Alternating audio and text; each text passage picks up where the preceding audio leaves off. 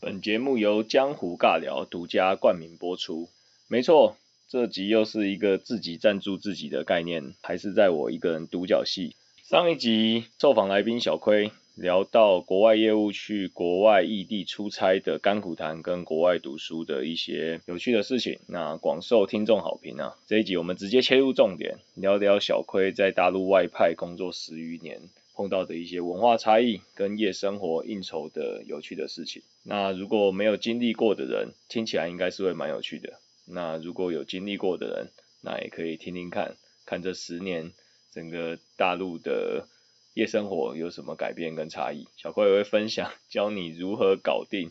国外的客户，或是日本、韩国的客户。就让我们继续听下去。话锋一转，我知道小辉在大陆那个非常丰富的工作经历，那有在各个不同的城市，那可不可以比较一下不同城市的文化风情？那大陆团队那边他们做事的文化大概会是怎么样？之前有待过华南，对，不同城市的差异。然后华东的话，这边就江苏。如果就第一眼来讲的话，它的都市景观其实就差很多嘛，因为华南它是比较早开发。而且它又比较偏深，呃，比较偏香港那边。其实它整个被香港那边的一些呃景观的一些思维会被影响嘛。你不然它像东莞，它很多的建筑物，你就会发现好像跟香港那种很拥挤啊，比较脏乱啊。老讲香港，如果撇开那种真的是金融中心的话，其实其他地方我认为也比较脏乱啊，然后比较混乱。那东像东莞都会。或者说，even 深圳，但深圳你要看地方。那深圳有些比较，呃，没有像呃市中心这么有钱的地方，也会偏脏乱一点嘛。但像华东的它的都市，它的绿化，所谓绿化会做的比较好，包含它的呃道路规划，还有它的建筑规划，还有它对道路上面还有都市那个都市环境上面的一些清洁度都会。比华南要来的好多，比较干净，然后也比较整洁。虽然你说空气雾霾这个是没有办法了，这个企业企那个工厂啊这些排放你在哪里，我觉得都没有办法去避免。但整个舒生活的舒适宜人度的话，华东会好很多。它的城市规划，然后会让你感觉到也比较舒服一点。如果就人的话，就人的话，我觉得我只能我只能用大陆的人跟台湾这边去比较啊，因为你说每个地区它多少还是有不一很多流动人口，对很多流动人口，这个 也我是没有深入到这么多，但如果以大陆跟台湾人的工作或是文化工作工作交流或者文化来讲的话。大陆那边其实虽然很多人说他们是用炒的，炒然后把它炒出来，但他们的逻辑思维跟表达能力确实会比较好。我觉得炒有炒的好的地方是说他们长期这样炒，所以他们会炒出他们在对一件事情的看法会很快的就讲出来。你所谓炒是说 bargain 的那个炒，就是譬如说我去争取，哈，去跟老板要这个炒，还是说炒作的炒？呃，应该是说去 bargain 去去争取这个。包含说他们如果像去买菜，就是也常他们会常去呃店里面啊，去呃说要老板说要去送一把葱啊，或者说你要价格比较便宜嘛，你这些东西都包含在他们从小到大的一个培养。老实说，虽然虽然我知道以台湾或者说 maybe 以日本以以整个亚。呃，应该华人华人华人都会去斤斤计较啊，或者说去跟沙条你说贪小便宜，或者说去多要一把葱啊，多送一个。但他们是敢，但是像你说日本，或者说我可能南韩国，或者说你说像台湾，我们是都是在心里面干掉。啊，心里 OS，可是当下你却不敢去为了你自己要真正想要争取的，你说利益也好，或者说你的权利也好。但这个也会造成问题，因为你长期的不敢去表达嘛，那你会在真的重要的会议的时候，或者说真的重要的场合的时候，你就缺乏这种训练，你反而你会在表达能力或者是在对答能力，我确我我自己认为会比较弱一点。虽然你有时候会觉得哦，大陆他们就是硬凹，但硬凹在很多场合，我我觉得还是稍微会有用一点，因为你在硬凹的过程中，他们也会产生出来一套双方在凹嘛，然后凹凹就会产生到 OK 正确的合理的逻辑出来。我觉得这个也是算算是一种。呃，大陆式的沟通，虽然虽然这个沟通可能对我们来讲不是这么的好看，对，然后台湾台湾人的共识的话，会比较偏向用合理，然后呃，可能不合不合，虽然是我我知道很多会什么不合理的要求，但那个是要求，它不是一个一个交流，对，在交流方面，我反而会觉得台湾这一块共识起来会比较弱一点。哎，小坤，你刚刚讲这一这一段是我以前没发现的，因为可能我以前在大陆工作的时候待的也是很台式思维的企业。那说实在，那些入籍的就算是干部，说实在他们也不敢发声，因为台台式企业里面台式主管就是很强势，也没得谈。所以其实小坤，您刚刚那个见解是我过去哎我没发现到。那如果仔细思考，确实他们是跟我们。我们从小到大训练的，或是文化背景，确实是他们，他们是有这样子的特质在。对，虽然现在什么中美贸易，然后还有什么芯片这个这个现在的这状况，很多人说啊，他们搞芯片一定不会成功，因为芯片它要牵涉到范围太广，而且它要非常扎扎实实的一个理论啊。那我认为在大陆芯片这一块确实比较对他们俩比较吃力，因为这个是真的是要非常扎实，非常。非常实做，我我觉得大陆现在大陆那边缺乏确实也是比较实，这个有对我觉得在他们现在的状况来讲有好有坏。他们好的部分是他们很会讲，不会吹，这个这个没办法。这个这个我觉得也是台湾人少弱人家弱非常多的。台湾人大概就是说一顶多说到二啊，大陆人只要只要有一，他至少吹到三或五，你给他三，他就吹到六或八。对，这个就有好有坏，在。很多很多地方的话，他们这个呃这样讲啊，你在重要会议上面，其实很多要展现自己，展现自己，很多是吃这一套的，对啊，而且你你说很多在商业上面的一些场合，商业上面有些场合它不需要，有时候有时候真的也是靠你像呃我我这样讲也不一定对啦，但你说像马斯克他们这些，其实他们很大的一部分是他们的人格魅力嘛，然后再去。虽然他们一定有一定的思维能力或者实作能力，但还还还是有一部分是需要所谓的人格魅力，然后让很这么多人去信服他，然后这么多人去跟随着他，然后去做他想做的事情。那我认为大陆很多人才或者说很多呃一堆很多顶尖人，他们就是有这方面的能力，因为很会讲，那去卖梦想，那。第一个想到就是马云，前几年马云红的时候，马云的字典、马云的 slogan 充斥在所有那个大陆的，或是说这些华人企业家里面，那个全部都充斥在。那说实在，就是一个一个企业家用他的人格特质，用他的这些方式去去领导。对啊，然后所以他们在某些领域，我觉得是反而也会比较成功，包括像现在呃呃像互联网这一块嘛。因为互联网这样跟半导体，我觉得又不一样。互联网这块是随时可以 try and error 的。他们他们现在呃，他们的模式就是要快嘛。你快，你东西好不好，这个 maybe 在其次。如果是这种东西，这种模式在所谓的互联网或者说在资讯这一块，我觉得是可以抢得优势了。因为这种东西你去修补，去不会造成太大的影响，或者说你像半导体。半导体是需要你真的要做出来才是成功的，但他们没有，他们可以先先做出来一些半成品，然后去让大家一直试用，一直在从中里面去做做优化。那这种东西就是抢占第一个市占率跟速度嘛，跟消费者习惯，你要先卡进去消费者习惯。那像他们这种就很有优势了。对，没错。那那个华华东跟华南整个那个大陆的夜生活或者那个生活体验有什么不一样？呃，因为刚刚有讲到说，早期的时候是在东莞嘛。那如果大家有看那个《一路向西》，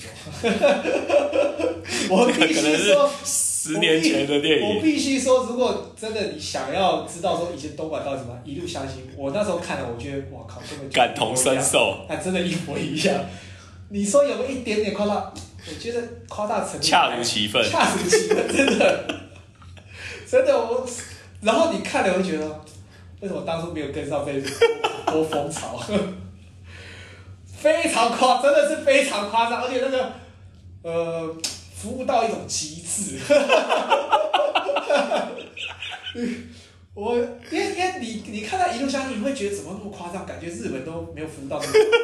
就是这么夸张。真的真的，这个这个这个我也是印象蛮深刻。那时候在那时候就是陆陆续续都要在大陆工作或者再去大陆出差，然后一一直到那个二二零一四还一五年，突然那个整个那个华南这边在，反正政府习近平上任就是在严打严打所有这些产业，就搞了半天，整个大陆连那个要去按摩洗个脚。都全部都关门，那我这个真的是印象真的是非常深刻。整个那个习近平一上任，二零一四一五年严打，哇，整个八大行业完全萧条。呃，我二零一四年那时候，我记得我非常有印象，那时候真的非常有印象。那时候我二零一二年才去东莞嘛，然后那时候其实还算轻松。百花绽放的时候，那时候呃那时候东莞真的是一个非常夸张的地方，它只要前面打的桑拿，对，基本上就就是做黑的，一定是做黑的，而且是出来出来就是揽客的，对直接出来街上揽客完全不。掩饰。然后那时候还有一个非常有名的叫太子酒店，对东莞那时候真的非常住树大招风。我我有有听过，有听过，我住的地方走到泰国大概十五分钟。他那个地方非常夸张，它是 KTV 加 hotel 再加桑拿，对然后，all in one 的选择，都一万，你要哪一种服务都有。而且它的 KTV 非常夸张的是，它 KTV 是有一种类，它类似一个圆形状的，等于说有点像罗马竞技场，呃，它中间是空的，然后它是它是一个圆形，然后四周围都是 K KTV 房，然后 KTV 房有两两个门，对，等于说你你进去的话是呃，你进去的话是从外面进去，就是外侧外侧进入嘛，对，它是圆圆圆。你你一开始电梯会到圆圆中间的圆的，不是不是于中间，它中我直接讲，它中间是一个马戏团表演的地方，那旁边你现在讲的是一间房间，还是说一个楼层一？个楼层，它是一个楼层，就是一个圆形的，然后中间是空的，它中间是空的嘛，就是呃，它是应该是这样，是一个圆形，一个圆柱啦，但是它中间是这这个是空的，对，是一个然后空你的 K 空房的空 K 间房，全部在这这里面，所以有有点像是你去逛金华城或者到那么一哦一个一个楼中间有个天井的概念，对对对，然后你你们，然后我们进去 KTV 的话，都从这边这边门，这有两个门嘛，这一个门，这边一个门嘛，对。然后我们进去是从这个门嘛，对。然后你在 KTV 会有两个门，一个是你就出去，然后另外一个门是它这边会有一个阳台，然后你可以你在 KTV 唱无聊喝喝酒无聊，你就看中你就去中间那边吹吹风，然后去看马戏团表演，看魔术表演。中间是有马戏团，就是请外面专业的一些特技，或者是说一些专业人士做一些秀，对不对？对我那时候去都是看一些魔术表演，哇。对，就是哇，这个真的很夸张，这有点像在游轮或者是怎么样的那种感对对对对对你觉。就会感觉这是一个非常豪华的一个这这完全是拉斯维加斯还是那种的感觉，哇！非常豪华，非常豪华。这是在太子酒店里面的设计就是这样，而且那时候，感觉好像是就是香港、澳门的那些那些大咖出来入股的的公司。而且那时候真的，老实讲小姐又便宜，大概一个晚上大概两三百人民币。整个那个哎那时候两三百人民币，GDP 地下 GDP 直接反映线上 GDP 那时候两三百块人民币还算贵的，对，还算贵的。现在现在华东现在可能后面要加一个零，大概哦两三千块。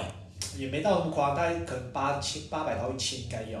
哦，对对对对对但但你什么都不能做。对，这个我没错不得不说，就是他入 KTV 真的是我我没有在台湾 KTV 玩过啊，但对台湾 KTV 真的是很无聊的一个地方，对，没 错真的，非常无聊。就是你知道小那个小姐她可能跟你喝喝酒，但你不能你不能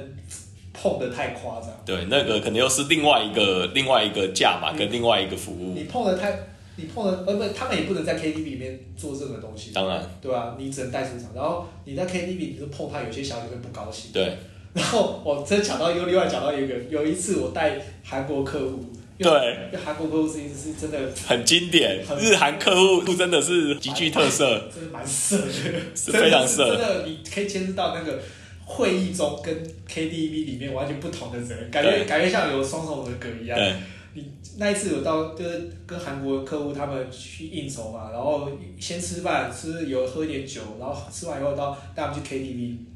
然后 KTV 的时候，然后就也会叫小姐，然后叫了小姐，然后大家会跟小姐互动嘛，然后小姐对多多少少还是会跟你有些互动了，但不会太 over，说完全不给你不给你有这个互动的机会，然后还有多少互动。通常 KTV 会有一段时间是他们叫秀舞嘛，就就可能会放那舞曲。然后，然后有有的小姐会到前面跳舞，但没有脱，完全没有脱，跟台湾完全不一样，没有脱，她会跳热舞。然后，但然后有些小姐可能会稍微黏着你一下，黏着你身体，然后跟你跳一点就贴贴舞嘛。刚好有个小姐，她就跳到那个我们那个 KTV 前面，它有个柜子，她跳上去，然后有点像是秀舞这样，在上面就跳啊，跳一些热舞啊这些，啊也没有脱啦，什么都没有。后来那韩国歌舞就太嗨。就一下把人家裤子全部脱下来，连内裤，这个我印象真的很深刻一。脱下来，我想全场大家全部傻眼，全部大家就像空气凝结一样，全部愣住。然后那个小姐当场大哭，大哭，然后大哭，大哭，然后赶快，然后那个有其他小姐还要 DJ 嘛，马上把灯打开，呃。然后就是大家全部突然原本酒很醉啊，就全部大家酒醒，全部酒醒。超尴尬结果后来我那时候业务啦，然后后来就只能安抚小姐，赶快打圆场啊！啊毕竟你就是你就是那一个地陪啊。你也不能指责客户说啊你做错啊，你为什么要这样啊？对啊，然后因为毕竟客户他还是觉得他，哎你这个太 over 了吧？对对，因为客户他就是他，而且韩而且加上韩国，他又觉得说这没什么，对对，然后你就一直只能打圆场，然后最后就只能说哦多给小姐好几杯小杯这样，就是把它 cover 掉，不然很担心。很担心衍生额外的一些黑道啊，一些抱报抱怨啊，或者说怎么样。到什么出来？那时候就其实就还蛮很恐怖的。这个我要分享，我要 echo 一下，这个这个我印象真的超深刻。那时候我去二零一三年去大陆，那去了 on board 的第一个礼拜，那刚好有这个韩系客户来，白天开会，那晚上说实在就会带他去带他去唱歌。那唱唱歌也是跟小葵一模子一样。那当当然我是业务，那也是呃唯一全场能够跟韩国人用英文沟通，那能够跟当地人用中文沟通的的角色。那 anyway 那时候对我是个出生之犊，一个震撼教育。那去去去，好，我当康乐股长，帮客人也 say say 都好了，那帮我老板或者说同事也安排好了，那就是唱歌。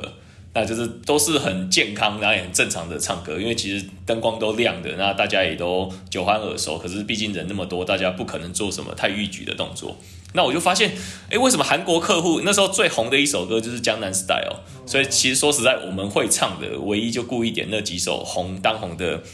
韩国歌。那时候我会发现一个韩国客户旁边的呃那一位坐台妹妹，为什么她的脸就是这么臭，而且一副臭到就是。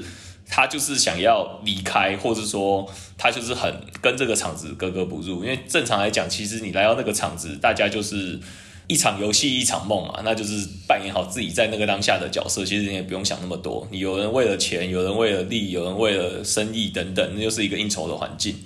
然后我就觉得不对啊，这样子，我说实在，我们我们来这边就是让客户开心，所以我就跟那个小姐沟通说，哎，那个。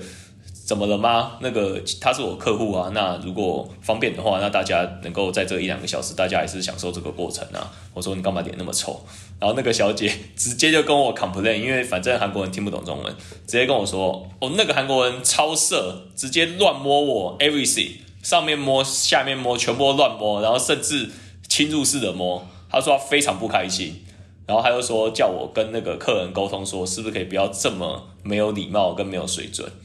那我当下怎么办？我当下听到这个，我也只能够打哈哈，也是跟小辉刚刚讲的，尽可能的去安抚他，然后去譬如说再去跟里面服务人员看能不能够换个人啊，怎怎样怎样怎样。不过在这个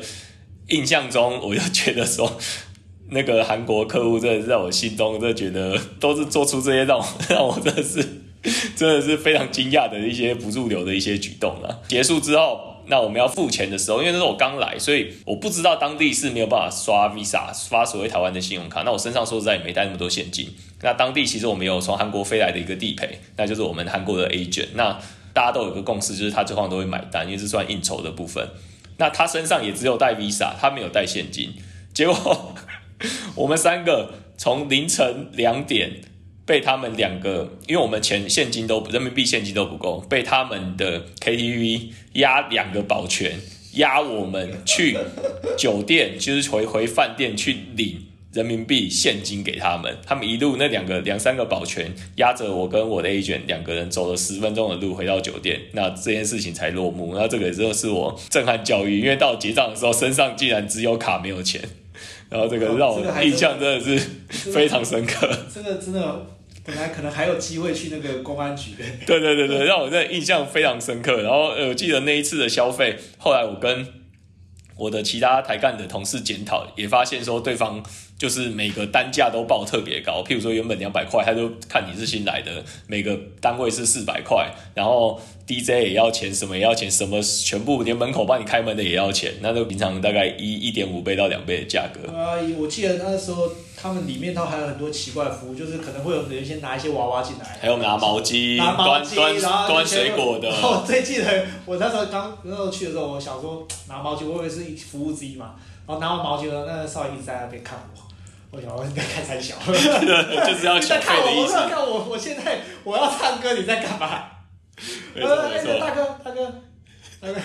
对，甚至有些是去厕所，你去厕所他会帮你拿毛巾，那其实那些全部都是拿一个热烘烘的一个擦手巾，那些全部都是要给小费，不算要算服务的吧，全部都是算服务的一部分。然后或者说有些像那些有些客户，他可能因为他不是他付钱，他就像那种就是客户他一定会拿毛巾，他所以你就没办法，这一定要付。像有些客户他可能更 over 的话，像那种呃会有一些。服务服务员他进来拿什么娃娃，说要你送给那个小姐，那娃娃看就是很丑，吧什么，或者说拿一朵花，拿一株一枝花，然后那种客户他可能那种酒兴兴致来嘛，然后就反正那个钱就花的很快啦。对。去酒店，然后什么都不能做，所以所以有分两个，像我那种日本客户吧，韩国客户他们就会喜欢去 KTV。对。那其实 KTV 老讲真的不干不能干嘛，但日本客户他们就 KTV 他们就是喝酒，然后对小姐好像。也不会这么的毛手毛脚，可能他们就很喜欢去那个桑拿房。OK，就对他们讲就是就是还要期待下一套，其他非他们就很期待下一套，非得要有下一套。对他们就会觉得是像洗泡泡浴嘛。了解。而且他们很期待，期待到因为那时候东莞在二零一四年不是被被严打严打严打的时候，那时候还是有客户来，没办法。那时候客户他，你知道这个就很为难。那时候真的是已经没了，而且我又不是鸡头，你知道吗？我又没有什么哦，有小姐。而且你去也有很大的风险，因为就是严政府就是严打的嘛。那时候严打到，你知道 KTV 哦，他们就真的是变成的 KTV。他说他就是你如果要小姐，记得自己带，他不会帮你叫小姐。然后那时候客户他就很，他就很坚持，他说一定有，你帮我想想办法。他一定有，我说真的没有，我真的，然后。我就最多只能带他去洗脚，然后再去洗，就是那去按摩按摩嘛，脚底按摩、足底按摩。他就觉得说你这个脚底按摩一定有，他就在那个脚底按摩一直就是试探试探试探那个那个按摩小姐一直说，哎，你们这个有什么类似的服务啊？然后就真的没有，就没有办法，我真的没有，真的没有办法，真的太好笑了。所以其实我觉得工作之余，如果是当业务来说，真的是蛮多文化文。可以接触到各各个不一样，那也能够体验到各个各个不一样的。而且而且，我记得有些有些那个像有些客户，你还要去踹他，他愿不愿意接受这因为他有时候白天在开会很严肃的场合，他的性格是这样。那当然很多事情，尤其当业务会希望说能够在不严肃的场合敲掉一些你可能白天很难跟他巧的事情，那就去试探说，哎，他是哪一种风格？他是喜欢。呃，譬如说喜欢吃饭喝酒的，还是喜欢去 KTV 的，还是喜欢去哪里哪里的，或者喜欢去爬山的，喜欢打高尔夫的。像那个像国外国 KTV，应该他一开始做业务的时候，然后不知道这个要怎么开口嘛，就后来后来就后来就说，Do one special massage。而且你在讲 special massage 的时候，你要口一下 special massage，还要音调上的不同，还要调一下眉，